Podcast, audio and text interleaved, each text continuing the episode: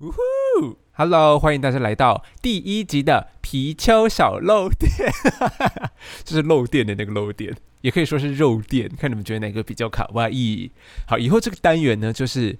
我们地大台湾学部改成双周更之后，因为我个人真的太多话了，所以忍不住就想要来跟大家再爆料或补充一些东西。比方说，跟其他两位的爱恨情仇，哈哈哈。像之前血灵请假的时候，我就对他颇有微词，但算了，想说他现在已经满血复活，就不聊太多。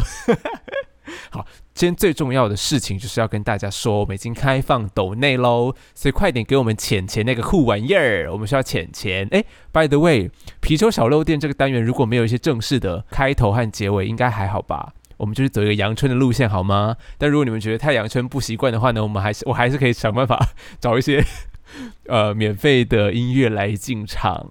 好，继续回到我们需要钱钱的话题，就是我们的 SoundOn 平台已经开放抖内喽。所以快点用新台币来操控我们的言论吧！所以如果你下一集听到我们开始大肆的歌颂骆老师的拼贴后现代是如何划时代的新文学，或者是朱主席的言论是如何奠定了台湾作为一个反共桥头堡的定位，那你就知道我们发生什么事喽！这世界上可能嗯多了三个财务自由的人喽！好，那怎么抖内呢？就是可以到我们的脸书或是 IG，我都贴网址在脸书的粉丝专业或是 IG 的粉专官方粉粉专。然后都有贴网址，应该是置顶的那篇文章就可以看得到。那 I G 的话，目前应该是最新那篇吧。那如果看不到也没关系，可以看我们自介。那找不到的话呢，可以敲我们，我们完全潜心的把我们的抖内网址双手为各位干爹干妈奉上。好，然后抖内有三个选项哦，第一个是六十九元。大家都知道什么意思哈，我们就是都很喜欢的，相信你们也很爱。然后第二种呢，就是一一一元，就是取三位生理男性的意涵，你看很 deep 吧？如果不讲就不知道。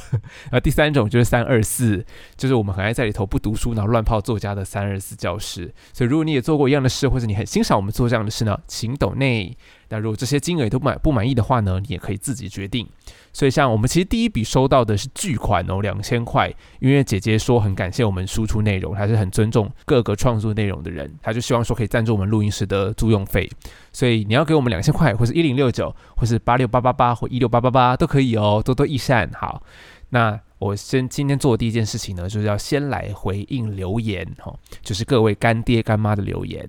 感谢李允文说，好喜欢你们的主题以及聊 podcast 感觉，私心希望你们可以再多聊几集《甄嬛传》的内容。我是甄嬛狂粉，你懂我懂，让大家看见《甄嬛传》的美，有你有我，我要笑死！甄嬛粉都好有幽默感的，不愧同为宫中人，只是不知您的教引姑姑是哪一位好伶俐的姑娘啊！好，再来是帝国大学台湾文学部学生，是吗？真的超喜欢你们的。身为一个中文系大学生，能听到你们的见解，我觉得超棒。还记得有一次现代文学考试考朱心宁的《铁匠》，真的是有看没有懂。但听你们讲完，我再去找文本来读，好像有一点点能够通灵，通到他想讲的东西。总之，你们的 podcast 一定要继续做下去，我会当忠实粉丝一起听下去。好，谢谢你。就是铁浆写实的成分还算多，所以应该还算好懂。但如果是比方说我们要复述骆以军骆老师的一些后现代拼贴的作品的话呢，Well 可能就会稍显困难喽。你也可以去试试看他的作品。再来第三则是庶民，我要当学妹，准备考台湾所天堂路上，透过台湾战神，应该是朱佑勋吧，应该不是张学林吧？张学林是后学缺战神，如果没记错的话。他受透过台湾战神被引介到地大台湾学部，没有想过三人主持的节目调配可以这么充实有趣，于是回头把所有集数在上班的时候都听过两轮，然后挂号打出来自己看也觉得超疯，很喜欢各位在花式讨论文学，同时也默默记下了许多论文和书单，线上半工半读的微博六九之力与城市祝福地大台湾学部，你好疯我 I love it，谢谢你的六九之力。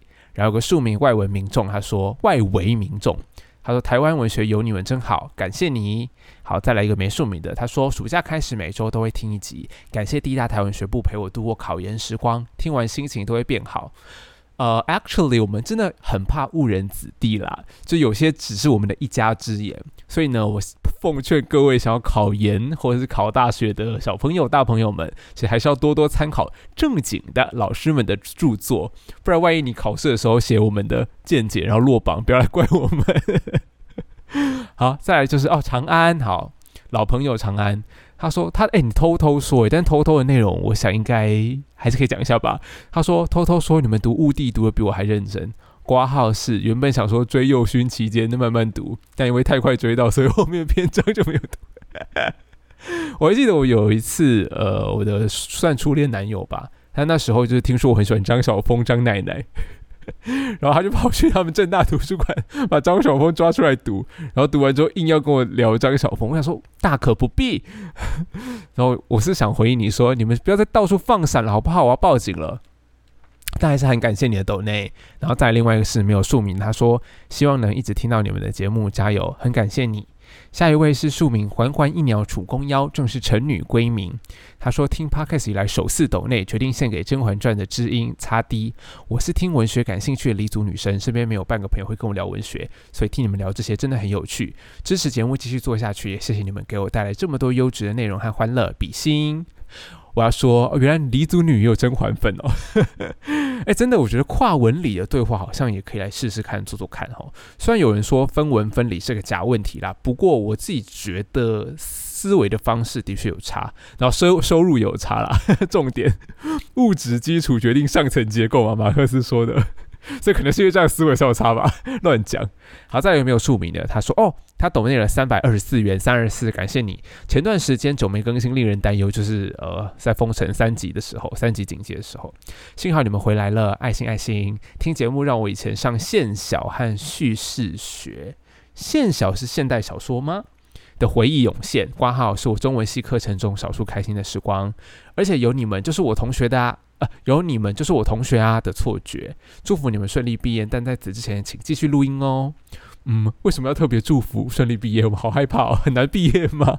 好，但是很感谢你。下一位他是同为文科烟酒生，先六九一下爱心挂号，好想转去台文哦，哭。快来啊！不过我我是觉得，在你们的的学门里头，跟我们里应外合也可以啦，因为我们总是有人需要开门一道嘛。我们其实应该最需要中文系的澳元，比方因为你们离，比如说教科书啊这种体制都比较接近，对不对？所以，但是如果你们可以在中文领域里头为我们台文偷偷发声，但想办法包裹包裹在中文的论论述下面，哎，但是要怎么包裹啊？是不是还是只能变成台湾文学是中国文学的一个分支？不要不要不要！你们自己再想想看，你们内部那个再辩论看看。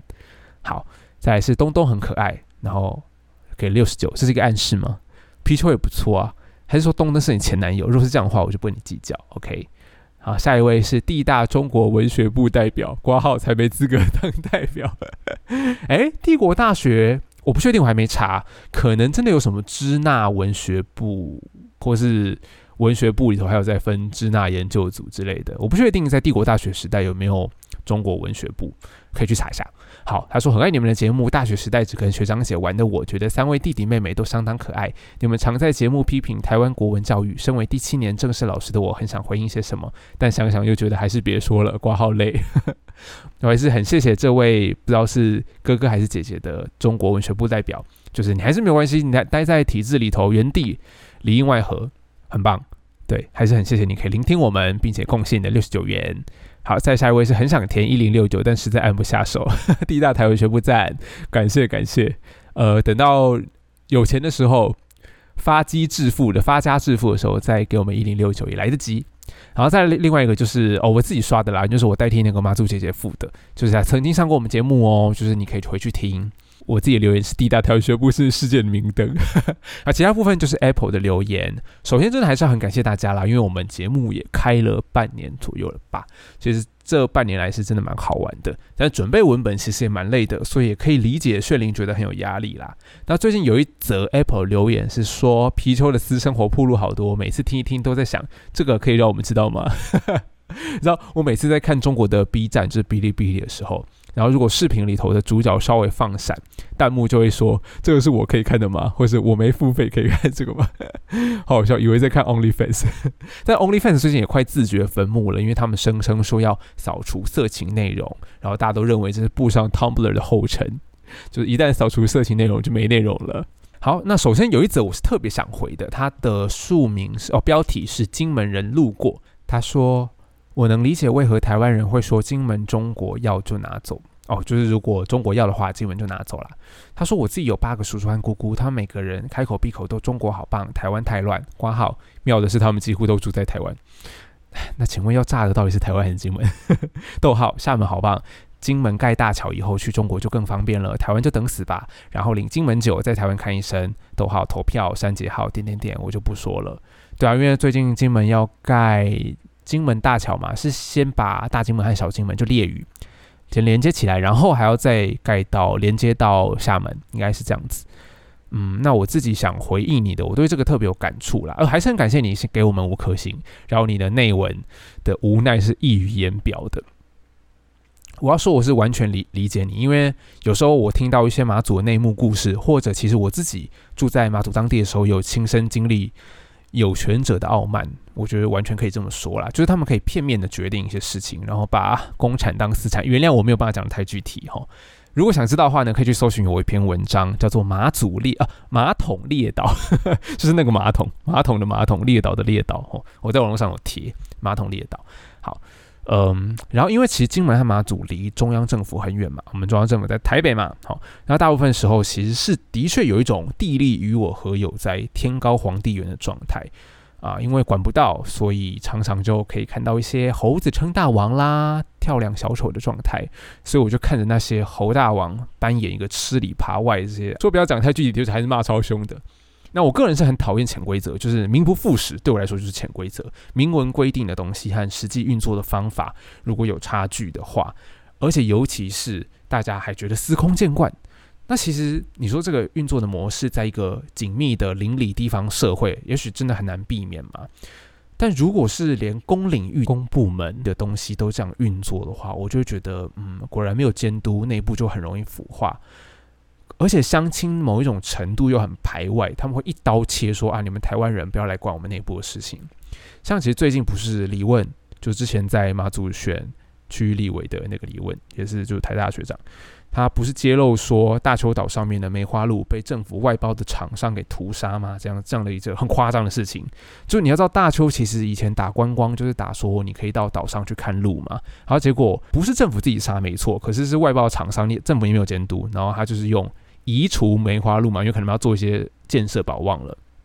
那么移除的方法就是直接屠宰掉，对吧？可是马祖内部最大的声浪反而是批评李问让家丑外扬，就是让台湾人好像对马祖人都有一个口实可以批评。那我就觉得，啊，这不是本末倒置啊！好算了，民主政治 的确就是这样子，就是你只配被你配得上的人统治，对不对？你不会被你。呃，比你更高级的人统治，因为大家选出来的统治者就是这样子嘛。你选择的公领域就是这样子，所以很多时候我也觉得，好吧，OK，回归祖国，随便你们，就是马祖列岛回归祖国，拜不，或是炸掉和平马祖，就核子弹的核，吼，和平马祖，因为常中国人就会讲说要和平台湾或和平日本嘛，就是战狼小粉红们。啊，可是因为我自己，就我偶尔也会讲这样气话啦，但是我自己也是算是很摄入。是没有很，就是有摄入地方。那我认识很多其实跟我同龄的人，甚至是前辈。其实很多人在地方耕耘都非常努力，然后也很值得尊敬。比方他们可能在地方创作啊，像我介绍过的刘洪文老师，那他们是很努力在挽救这个即将失去的军管时代的记忆。那有很多人，很多年轻人在认真的做母语复振。比方说，我有介绍哦，请他来过节目嘛，掐米哦，自己花八个月的时间，他纠缠全列岛的长辈，逼他们用母语就马祖话跟自己聊天，然后做成影片。或者我之前工作的地方有很专注于自己的专业，然后又非常照顾我的前辈，我觉得对啊，不能一概而论，就一个地方一定有你看不顺眼，但也有你会由衷感佩的人。那我自己是很想跟着他们一起努力，就是我能做的努力，真的也许不多，就是白纸黑字书面的。纸上谈兵那一套，我想也许建构一套新的说法。我想要把挖掘一座岛的身世去建构它的主体性。那未来如果还有更多的地方年轻人想一起投入，可以不用像我们一样那么形单影只。那我这我也知道最适合的方法，其实对我来说是跟他保持一段距离，就是跟岛屿哈，跟岛屿保持一段距离。我知道我自己是没有办法一直待在当地，会有一种窒息的感觉，因为那个。邻里地方生活真的太接近了，对，然后你跟他短兵相接的时候，你就会很有很多情绪，对，那我觉得离一段适当的距离会让我比较有思考的余裕吧。但是就像张娟芬说的嘛，她说她的指纹里头，好，这个脉络是这样，就是读者问他说，诶，怎么不再写性别相关的议题，跑去写司法死刑的议题了？然后十年前他那时候的回应我还记得哦，就是他就说他的指纹已经有女性主义的痕迹，所以碰到什么，他的手指碰到什么都会沾有女性主义的成分。那我觉得我也是，就是不管我人到哪里。不管是在台湾，或者未来有机会可以出国到日本或到美国继续攻读也好，或生活，因为算其中一个梦想吧。那我的指纹里头也已经有了马祖的痕迹，我可以站在世界的中心 呼喊马祖。I don't know。好，所以就我觉得再试一下啦，不要太快绝望。而且天亮之后，就有一位庶民老阿姨的听众，她刷了本次算最大金额吧。一零六九元，谢谢老阿姨。她说很喜欢听你们的 podcast，有一次扩音来听，一边笑呵呵。老公用奇怪的眼神看着我，引号说这些人是做什么的？挂号婚姻就是这样，结婚十几年了还不了解对方，完全可以感受到你心里头的白眼。但总之感谢你，诶，是有在我们的。脸书粉砖上面跟我们打招呼的吗？很感谢你。希望我们做什么样的主题？要讴歌哪个作作品？是骆老师吗？还是张大春张老师？还是朱天心朱老师呢？告诉我们。好，接下来呢，这一集就要跟大家分享。在朱主席那一集本来就说的，我想要跟大家分享的台中中央书局庄水胜先生和张新建先生的故事。其实我本来都已经做好结尾，我已经说好白布了，就觉得好累，我不想写稿子。可是呢，我就觉得不行，这一集怎么可以只有感谢大家呢？当然，感谢大家也是非常重要的一个环节。但我还是想要讲一下啦。因为我其实有投一篇文章是讲中央书局的故事，那大概是我两年前刚入学的时候，苏硕平老师就是台湾文学馆的馆长，在闭所开的非虚构写作，然后那时候是让每一个同学都挑不同的领域，但是锁定在同一个年代，叫做统一那四年，是二零一二零二一到二零二五吗？没有没有，是一九四五到一九四九。那这四年在台湾文学的研究上面，又叫做战后初期，别无分号哦。提到战后初期，就是指这四年。好，不知道敏感的大家是不是都已经可以捕捉到，这其实是一个非常特别的年代嘛？因为当时的台湾和大陆真的是大陆哦，吼，那时候同一个国家，非常短暂的同属一个政权、一个国家底下，就真的叫统一那四年嘛。所以两岸的人同属一中。可以自由往来之外，它其实就是一个非常惊涛骇浪的年代。因为你想想看，那时候战争刚结束，那日本人刚被遣返，但是日本文化依然是在台湾根深蒂固嘛。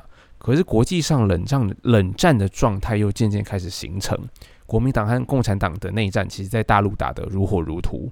台湾人虽然身处中国边疆岛屿，哦，真的是这个地位啊，但是不可能没有感受到庞大局势的变化，尤其是。日治时代过来的知识分子，各种消息都会从报章杂志传来，所以台湾反而像一艘小船，被风雨吹得东倒西歪，不可能置身置身事外。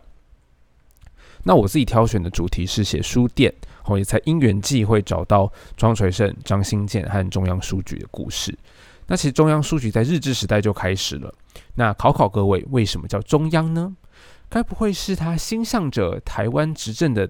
当局这个中央叫台台湾总督府吧，还是说他心向着帝国中央东京的日本天皇呢？啊，当然都不是，是因为当时台湾人其实是有一部分是相当憧憬甚至如慕着中国文化，把中国文化当成是文化上的祖国，好，并且用这份精神的力量，好来支持自己来抵抗日本的同化统治。所以你也可以想到啊，就是在战争结束之后，他们会有多么热切的期盼，期盼一心人的期盼。期盼祖国到来，就他们这个朝思暮想的祖国，连强大的日本都可以打败的祖国。而且战后初期，其实因为两岸同属一中，所以其实很多外省人来到台湾。那当然不乏左派啊，有亲共背景的人，都想来台湾，呃，散播思想或发展组织。那当然很多是接收嘛，就是其实我们台湾讲接收，可其实那时候很多台湾人是说这是打劫、抢劫的劫，接收就来插旗的这样子。那本省人、外省人也确实有一段蜜月期，吼，是两边的人都想要来建构一个更好的台湾，哦，要把中国文化引入台湾，那让它更丰富。那其实可能盘算的东西还是不一样啊。反正外省人可能还是会比较想要跟祖国衔接，诶，但是台湾人、本省人也不见得不想哦，好，所以他还算是有同样的目标，而且也很认真的合作，还是有的，在各个领域都有。所以我挑的就是书局嘛，那同学其实都挑很多不同的场领域这样子。那比如说，呃，当时开中央书局的庄水胜先生，其实在战后就受邀担任第一任的台湾省立台中图书馆的馆长。哦，你看到省就知道说我们被摆在中华民国的框架底下了。好，那在馆内馆长任内，呃，跟苏硕斌老师一样是馆长，在馆长任内呢，也办理了很多的文化活动，比如比如说有妇女读书会，他请到来自福建省。通闽南语的台中女中校长于丽华来主持，就让台中市的女性可以来听讲共读。好，当时很多家庭主妇都参抢着参加哦，还有办谈话会，算是台湾版的思想沙龙吧，可以号召医生啊、明代各个行业的人来以话会友，大家轮流当主讲人，一起来谈论时政等等的。那星期六呢，还特别邀请了北京籍的老师来教大家怎么讲国语，因为大家知道，其实那时候是国语热嘛，所以是希望台湾人可以尽快的和祖国文化衔接和交流。那其实战后初期四五到四九年，大概就我们就可以从中间切一半，这个切一半这一刀呢，就是嗯分为批变，就是四七年的二二八，二二八非常重要，蒋介石的军队登陆了，然后开始无差别的扫荡。并且清算台湾各地精英所组成的处理委员会，比如说庄垂生和张新建，其实在当时都加入了台中的处委会哦。就他们两个人是中央书局时代的老板和员工啊。光复后，光复有引号，光复后张新建还加入了三民主义青年团，就三青团。那光复这个概念为什么要引号？是因为这个概念很特殊，对中国而言当然是光复了台湾，中华民国嘛，光复台湾，然后台湾是战败国，受到光复了。但是台湾其实是以日本殖民地的身份来迎接战败的，所以台湾是战败国啊。其实你知道，在日文里头，不管是光复还是降服，降服就投降的降，就是投降的意思。好，日文都都念 “kofu”，光复或降服。所以我觉得这个读音的怎么知道怎么讲啊？同音异义，它完全就展示出来台湾人对于。当时身份转换的迷惘和青黄不接，就我到底是战胜还是战败了？我到底属于中国还是日本？我立场是光复还是降服？很有趣。好，那张新建加入了这个三民主义青年团，水也很深。我其实不敢多做评论啊，但是总之有没有有一个浅薄的认识就好。都总之那时候的台湾人对于中国国民党内部的派系斗争是一无所知的，可以说是一个政治天真的状态。这个也是陈翠莲老师说的。好，所以三青团虽然属于国民党，但是好像呃，他们斗争之后被斗倒之后就被打成共匪之类的，就是个国民党内部的他者这样。但当时其实很少台湾人能意识到这些事情啊，就只是抱着一种可能堪称素朴的热情吧，就想要为祖国做多少做一点事。我其实一直把自己放回去想，我觉得我在当时肯定会做出类似的选择。所以，哎，结果结果不是被枪杀，就是。一辈子晋升吧，不然就是要像龙应宗一样很努力的跨越跨越语言，也被语言跨越。呃，庄水生和杨奎也是中央书局的朋友哦，所以杨奎其实还有抱过杨翠去中央书局过。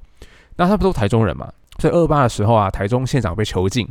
其实台中市民还蛮屌的吼，然后市长就潜逃，这那些都是那应该算官派吧，官派的县市长。那等等于整个台中县市的政务都停摆了。那台中的处理委员会就等于说在这个无政府状态下面出来主持大局，比方说跟民众募捐粮食，然后每天要准备十几口的饭锅，要准备饭团给民间武装队伍，还有被集中看管的外省人。那庄水生也是很快就被推为主席，就是出委会的主席。但那时候出委会内部其实有个路线之争，就有文派、武派。像谢雪红，大家知道吗？就是老台共的女战神，她就是主张武力派的，所以她之后就呃有二七部队嘛，然后在中部的山区山区跟蒋介石的军队打游击这样。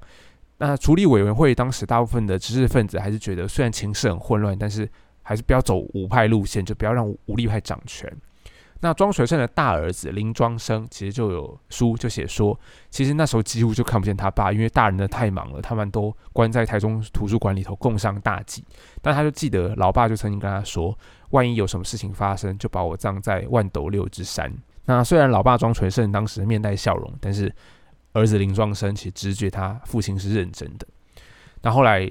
情势发展的非常快速嘛，军队就来了。三月十一号，台中储委会解散。四月一号，庄水生被扣押，他被关了七天，就经过重重的审问。虽然最后是活着回来，但是就被用煽动群众叛乱这个理由把他撤职，所以等于说他也断了仕途，不可能再在公领域、公家机关服务了。那张新建呢，在国民革命军来清乡，其实就是国民党的斩草除根啊。哦，你们这些人不要逃窜哦，进到每个乡里头就把你们清除的时候，清乡的时候呢，就开始在南头山区逃亡。那杨奎和叶桃夫妇他们逃亡的时候，都还带着中央书局的油印机哦，就随时准备要号召群众再战。哦，真的很强诶。那算庄水胜先生是有活下来，然后到哎忘记过世是一九六六零年代嘛，但是就绝口不再问世事，直到他过世之前，就回到他本来打算葬身的万斗六之山去经营农场。那张新建呢，最后甚至是被枪杀弃尸，而且凶手不明。在一九四九年的一月二十一号，张新建在台中市绿川桥附近被暗杀，沉尸在台中市大正桥下面。当天的报纸哦，可以念给大家听哦。一九四九年的哦报道，死者身着西装，上上身天青色，下身国防色，脚穿赤色皮鞋，鞋底带牛粪，尸体弯俯屈曲，头部右额着水，鼻流鼻流血，手上亦有血，在桥上栏杆及地上有血迹七八处。初步研究所得，均认为暗杀可疑。等于说到这个时候，整个战后初期已经快结束了嘛。哦，台湾人曾经有的梦已经宣告完全破碎。那曾经越期待、越有盼望、越期盼一心人的，就越心灰意冷啊！发现你果然不是一心人呐。但我们其实竟然不认识这些人。就我那时候在翻查这些故事的时候，觉得这些人对台湾应该是很重要的，他们的贡献，他们甚至付出了生命，我却不知道这些故事。而不肯台湾化的国民党准主席朱主席，竟然还不觉得自己错了。说到这个，我最近有一个。原创思想嘛，我不确定。就是我觉得中华民国已然在公民投票的过程当中，就选举选出总统领导人的过程当中，可以算是台湾化了嘛？因为有学者是的确是这样说的。可是似乎有一个前执政党一直迟迟不肯被台湾化，大家都知道嘛？哈，就朱主席那个政党，而且他甚至还觉得这些人被暗杀、被枪毙。然后从很敢言的放言，在日治时代就开了一个汉文的专门卖汉文书的中央书局的知识分子，竟然可以失望透顶到从此自我晋升，噤若寒蝉闭嘴，这是一件很光彩的事情吗？张娟芬就是大家知道吗？我觉得我的女神就有个说法，我觉得很好。她说什么时候一个社会的人才从人民变成公民？那就是当你意识到国家或者政府这个。公部门是随时可能对你出手，就是它是一个很容易施展权力、权力很容易外溢的异形，就对了。他只要一伸出他的触手，我们就把他打回去。就是你要对他施展权力，戒慎恐惧，并且用最严格的标准来审视和看待他们。这个时候，我们才算是公民。就我们要一直知道自己是跟国家权力站在对立面。那身为这个权力持有方的竞逐者的朱主席，好像是用人民的标准这个角度来看待自己，就。